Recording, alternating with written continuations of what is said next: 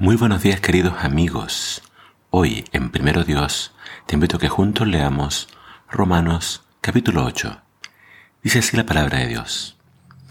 Así que a los que están unidos a Jesucristo ya no les espera ninguna condenación, porque el poder vivificador del Espíritu, poder que reciben a través de Jesucristo, los libera del poder del pecado y de la muerte. La ley no pudo liberarnos porque nuestra naturaleza pecaminosa anuló su poder.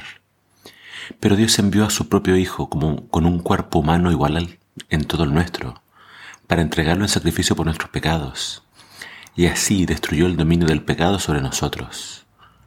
Por eso, si vivimos según el Espíritu Santo y negamos obediencia a nuestra vieja naturaleza pecaminosa, podemos obedecer las justas demandas de la ley de Dios.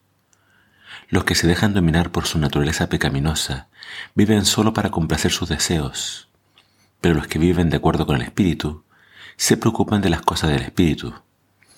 Los que, ocupan su mente en las cosas del Espíritu tienen vida y paz, pero el ocuparse de las cosas de la naturaleza pecaminosa produce muerte.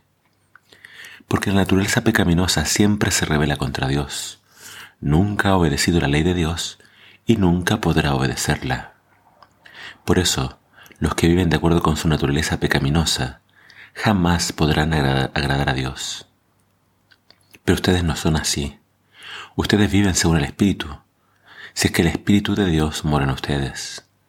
No es cristiano quien no tenga el Espíritu de Cristo. Y como Cristo vive en ustedes, sus cuerpos están muertos a consecuencia del pecado, pero sus espíritus viven porque Cristo los ha hecho justos. Y si el Espíritu de Dios que levantó a Jesús de entre los muertos vive en ustedes, Él mismo les dará vida a sus cuerpos mortales. Así que, amados hermanos, ustedes no están obligados a hacer lo que la vieja naturaleza les dice. Si lo siguen haciendo, perecerán.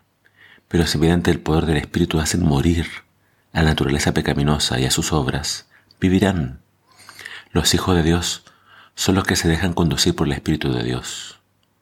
Ustedes no recibieron un espíritu que los haga esclavos del miedo. Recibieron el espíritu que los adopta como hijos de Dios y les permite clamar, Padre, Padre, porque el espíritu mismo les asegura a nuestro espíritu que somos hijos de Dios. Y como somos sus hijos, somos herederos, herederos de Dios y coherederos juntos con Cristo. Pero si compartimos su gloria, también hemos de participar de sus sufrimientos. Continúa la lectura en el versículo 26. De igual manera, el Espíritu nos ayuda en nuestras debilidades. Es cierto que no sabemos qué debemos pedir, pero el Espíritu ora por nosotros con gemidos tales que no se pueden expresar con palabras. Y Dios, que conoce los corazones, entiende lo que el Espíritu dice, porque pide por nosotros de acuerdo con la voluntad de Dios. Además, sabemos que si amamos a Dios, él hace que todo lo que nos suceda sea para nuestro bien. Él nos ha llamado de acuerdo con su propósito.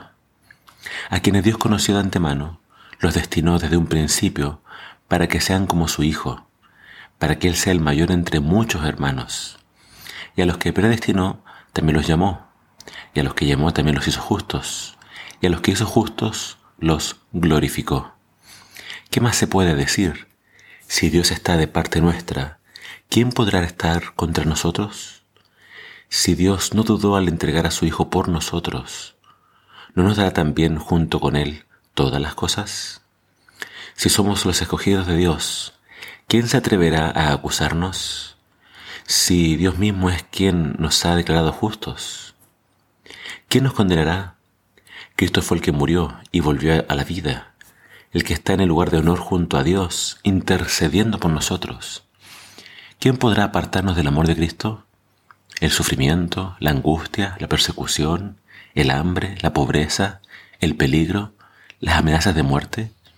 Las escrituras dicen, por tu causa nos amenazan de muerte todo el tiempo, nos tratan como ovejas de matadero. A pesar de todo, nuestra victoria es absoluta gracias a que Cristo que nos amó.